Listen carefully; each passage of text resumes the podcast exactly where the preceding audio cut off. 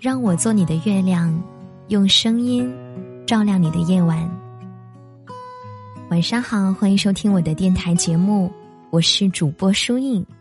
每天晚上的九点，我都会带着一段故事、一首歌来和你道晚安。今晚想和大家分享的故事标题是：无论回不回家，都要过个好年啊。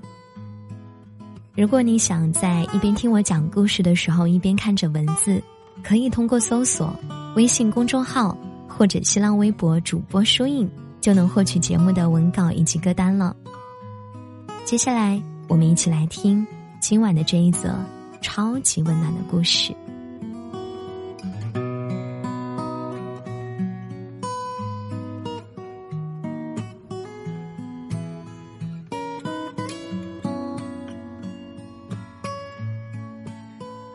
时间过得可真快，因为疫情居家的日子好像还在昨天，可转眼间，我们就要迎来新的一年了。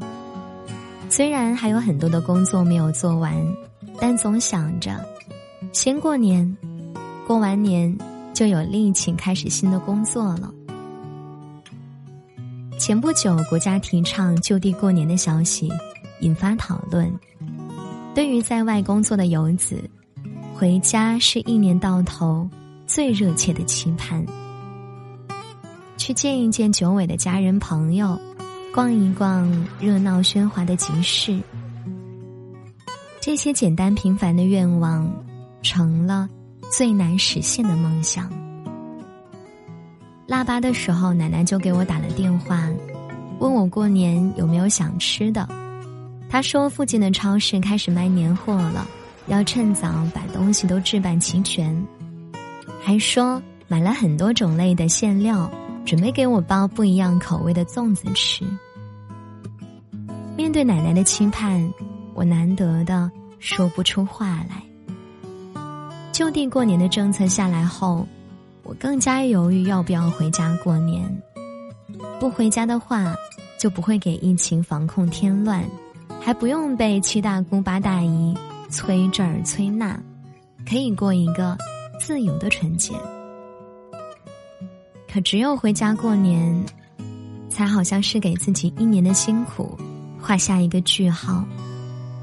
不论在外被生活磨练的多么伤痕累累，回到家就觉得自己还是那个意气风发的少年。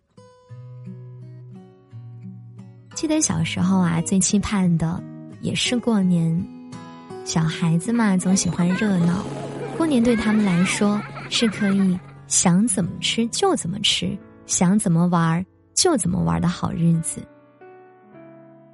距离过年还有半个月的时候，家里就要开始打扫卫生了，我总是被安排去擦玻璃，那时候没有耐心去做这样细致的活儿，想着擦一擦，就跑去玩了，结果呢？总是要被我妈一遍遍揪回来，把没擦干净的角落一点点的再擦干净。过年买新衣服也很重要，自从新衣服被买回来的那天起，就要好好的叠起来，放在柜子里。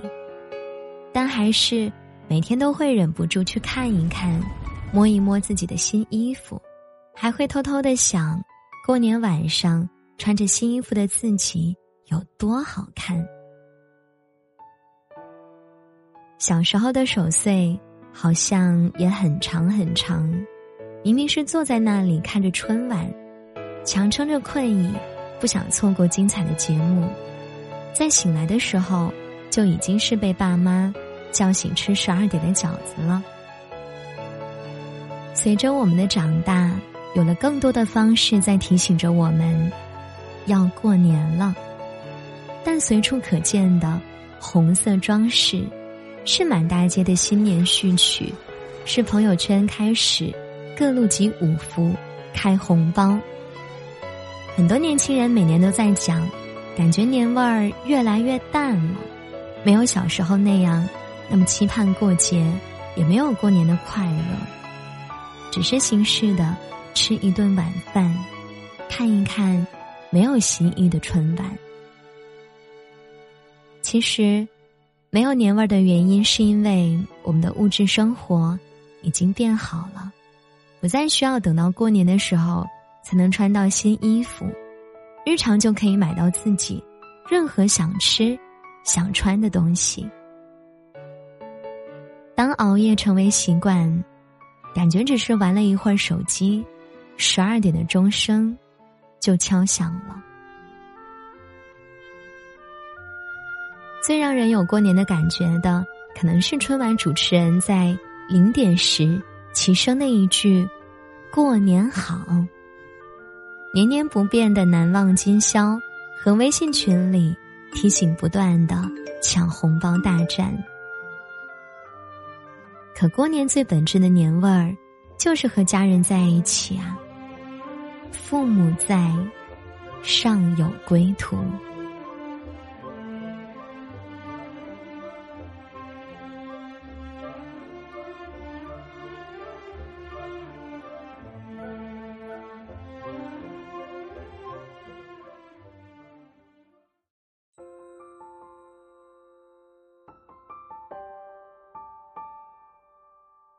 我们从那个只会等着吃饭的小姑娘，开始变成和妈妈学着包饺子的好女儿。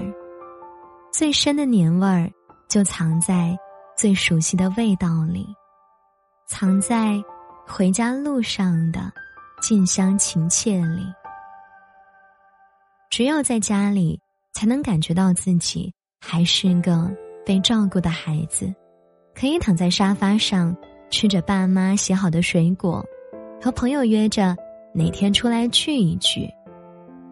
对于辛苦工作了一年的人来说，回家是给自己的一剂强心剂，让自己更有精力去面对下一年的奔波生活。当然了，所有打工人最期望的还是能回家。如果。实在回不去的话，自己给自己做一顿丰盛的年夜饭，向妈妈请教包饺子的方法，给爸爸妈妈发一个新年红包。我们总是要学着自己长大，成为那个可以自己照顾好自己，不让父母担心的游子。离家许久，人远心不远。无论能不能回家，都要过个好年啊！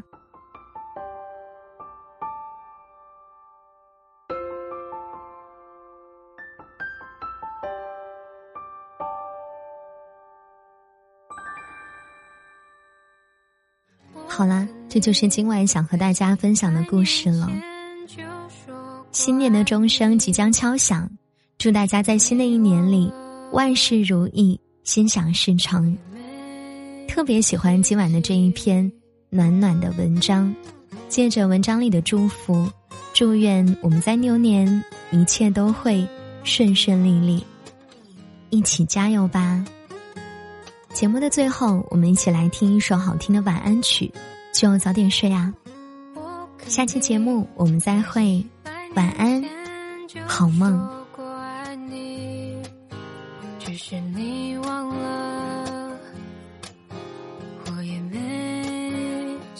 记起。